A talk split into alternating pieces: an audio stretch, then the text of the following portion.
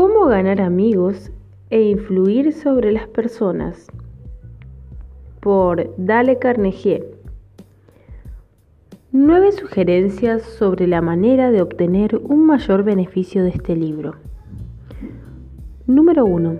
Si usted quiere obtener el mayor beneficio de este libro, hay un requerimiento indispensable, un principio esencial, mucho más importante que todas las reglas técnicas, a menos que usted satisfaga este requisito fundamental. De poco le servirán muchas reglas sobre la forma de estudiar y si tiene ese don cardinal, podrá lograr resultados maravillosos sin leer siquiera las indicaciones que hago. ¿Cuál es este requisito mágico? Nada más que esto, un profundo impulsivo deseo de aprender, una vigorosa decisión de aumentar su capacidad para tratar con la gente. ¿Cómo se puede lograr este impulso? Recordando constantemente cuán importantes son estos principios Piense usted cómo contribuirá su dominio a llevarle a obtener una vida más feliz, rica y plena, diciéndose una y otra vez, mi popularidad, mi felicidad y mi valor dependen en grado no pequeño de mi habilidad para tratar con la gente. Número 2. Léase cada capítulo rápidamente al principio para lograr una visión a ojo de pájaro.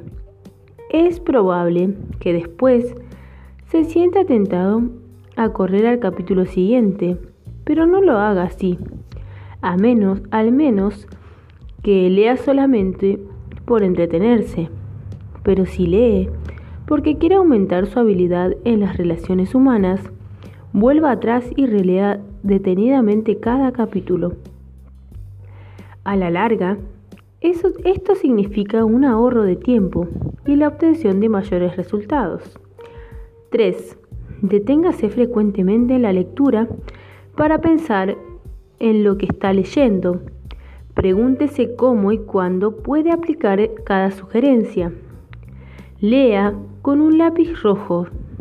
4.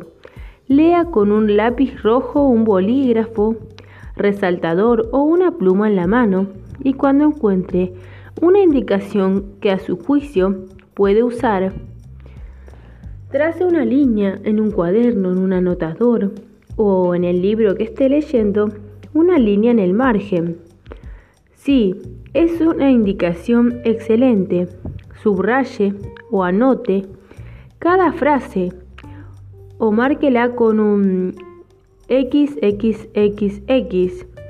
Este método de marcar o subrayar frases de un libro lo hace más interesante y mucho más fácil de revisar rápidamente. Número 5. Conozco a una mujer que desde hace 15 años es gerente de una gran compañía de seguros. Todos los meses lee los contratos de seguro que extiende su compañía. Sí, lees los mismos contratos mes tras mes, año tras año. ¿Por qué? Porque la experiencia le ha enseñado que esa es la única manera de tener siempre en la memoria las, cláusulas de las cláusulas de las pólizas.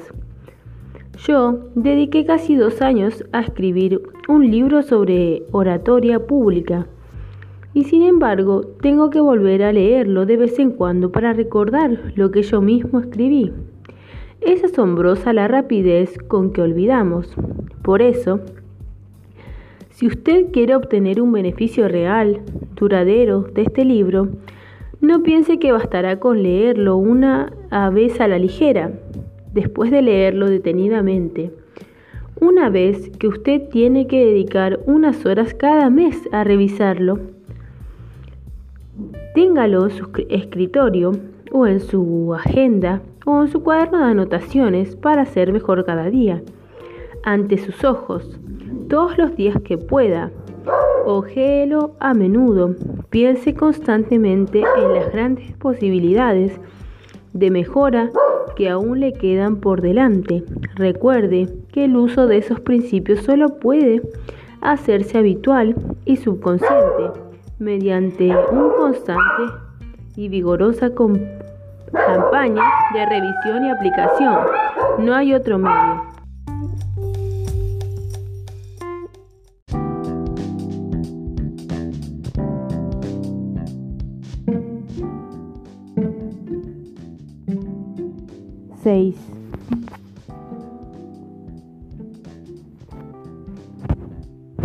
Shaw señaló una vez, si se enseña algo a un hombre, jamás lo aprenderá. Shaw tenía razón, aprender es un proceso activo, aprendemos haciendo.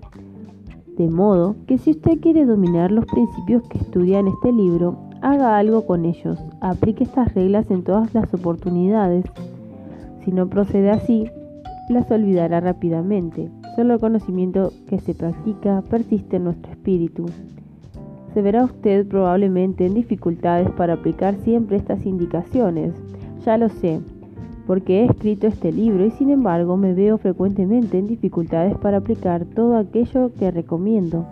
Por ejemplo, cuando algo nos desagrada, es mucho más fácil criticar y censurar que tratar de comprender elogios. También el comprender el punto de vista del prójimo. Con frecuencia es más fácil encontrar defectos que pronunciar algunos elogios. Es más natural hablar acerca de lo que uno quiere que de lo que quieren los demás. Y todo es así, de modo que al leer este libro recuerde que siempre no, que no trata de usted solamente, de adquirir información. Intenta informar nuevos hábitos, formarlos, sí. Intenta usted emprender una nueva forma de vivir. Esto requiere tiempo y constancia y la diaria aplicación de estos principios. Vuelva, pues, a menudo a estas páginas, considérelas como un manual sobre las relaciones humanas. Y cada vez que se vea ante un problema específico, como el de corregir a un hijo, el de, el de sobre las relaciones humanas, el de llevar al cónyuge a su manera de pensar o satisfacer a un cliente irritado. Vacile antes de hacer lo acostumbrado. Lo humano, lo impulsivo, eso, lo humano es generalmente un error.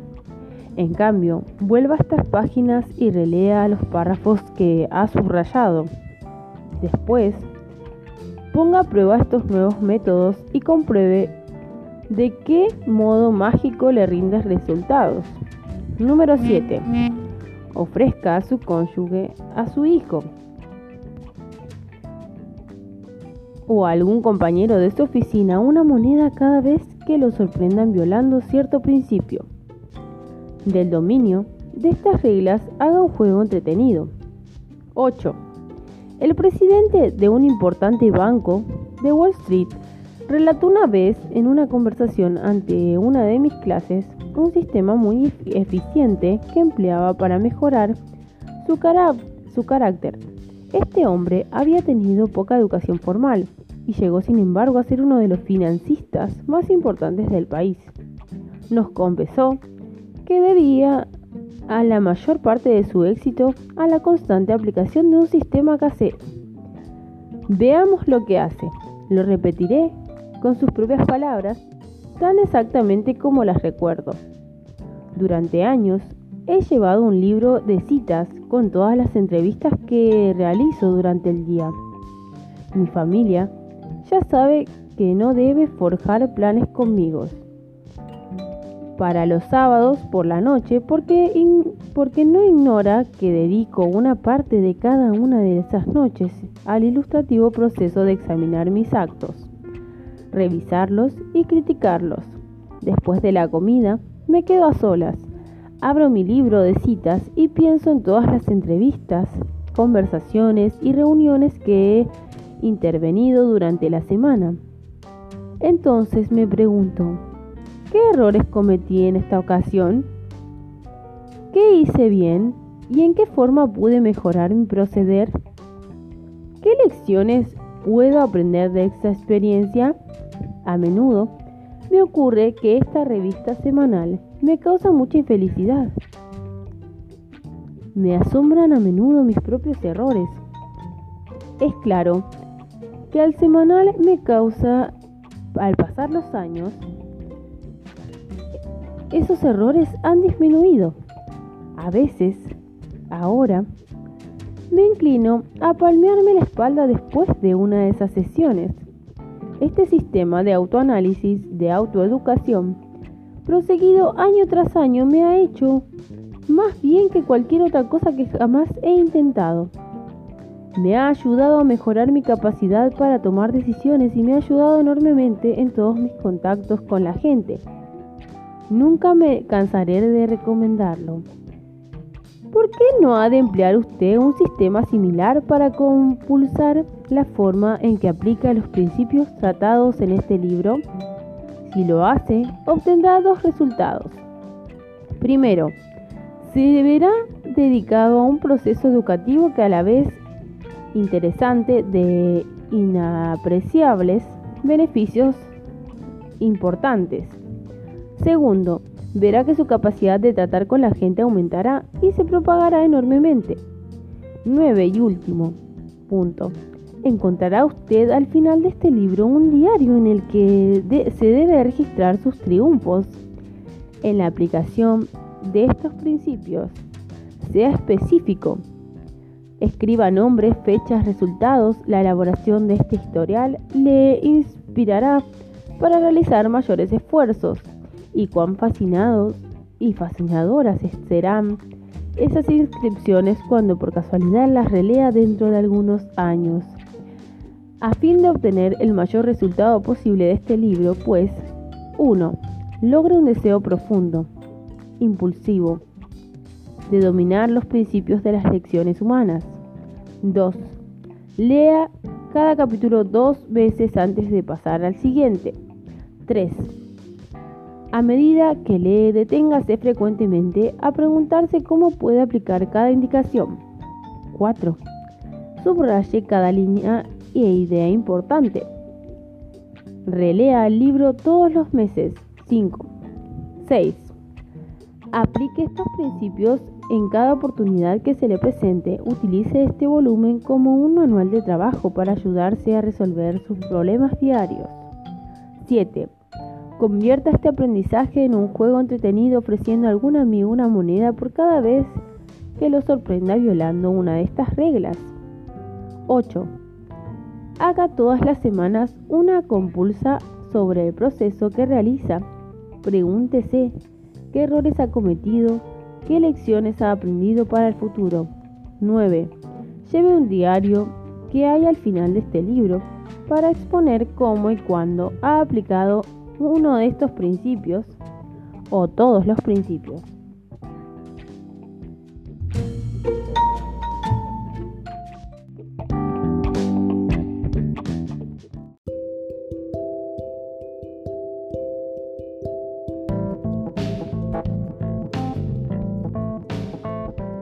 Primera parte. Reglas fundamentales y técnicas para tratar con el prójimo. Número 1. Si quieres recoger miel, no des puntapiés a la colmena. El 7 de mayo de 1937, la ciudad de Nueva York presenció la más sensacional caza de un hombre jamás conocida en esta metrópoli. Al cabo de muchas semanas de persecución, dos pistolas Crowley el asesino, el pistolero, que no bebía ni fumaba, se vio sorprendido, atrapado en el departamento de su novia en la avenida West End.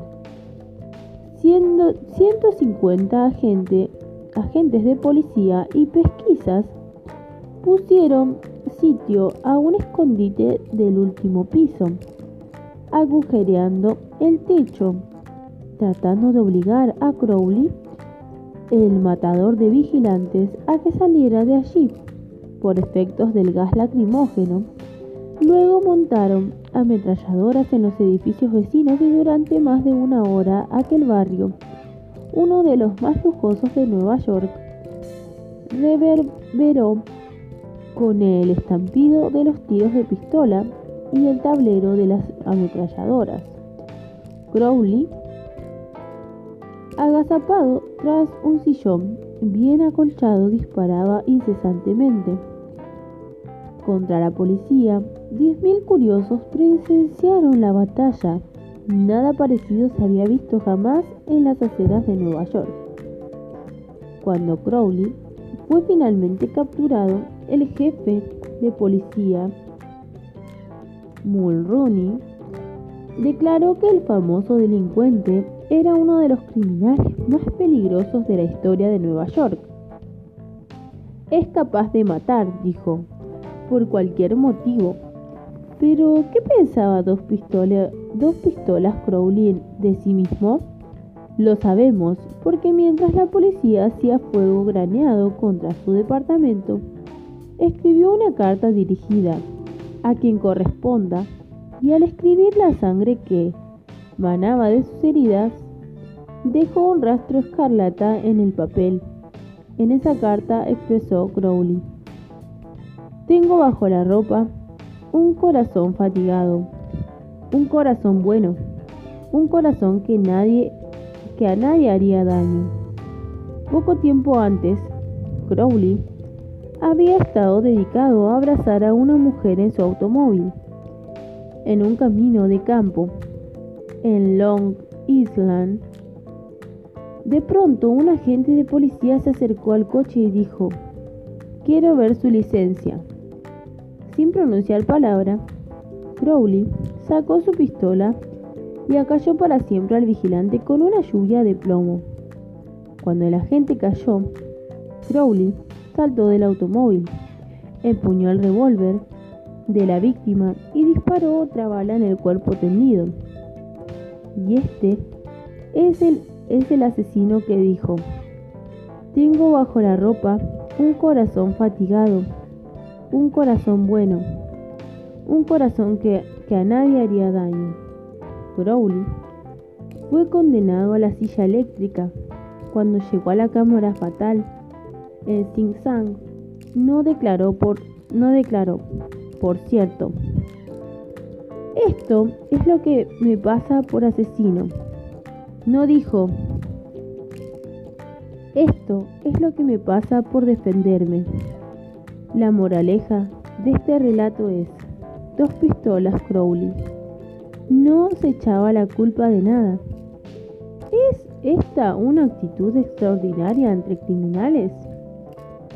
Sí, así le parece. Escuche lo siguiente. He pasado los mejores años de la vida dando a los demás placeres ligeros, ayudándoles a pasar buenos ratos, y todo lo que recibo son insultos.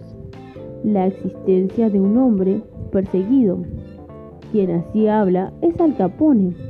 Sí, el mismo que fue enemigo público número uno. Uno el más siniestro de los jefes de, la, de bandas criminales de Chicago. Capone no se culpa de nada.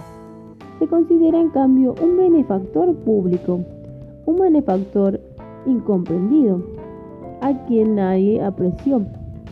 Y lo mismo pensaba Dutch Schultz antes de morir por las balas de otros prisioneros en Newark. Dul es importante que este es uno de los más famosos criminales de Nueva York y aseguró en una entrevista para un diario que él era un benefactor público y lo creía.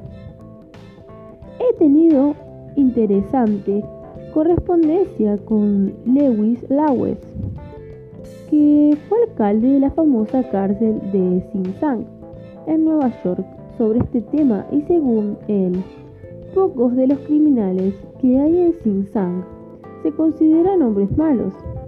Son tan humanos como usted o como yo.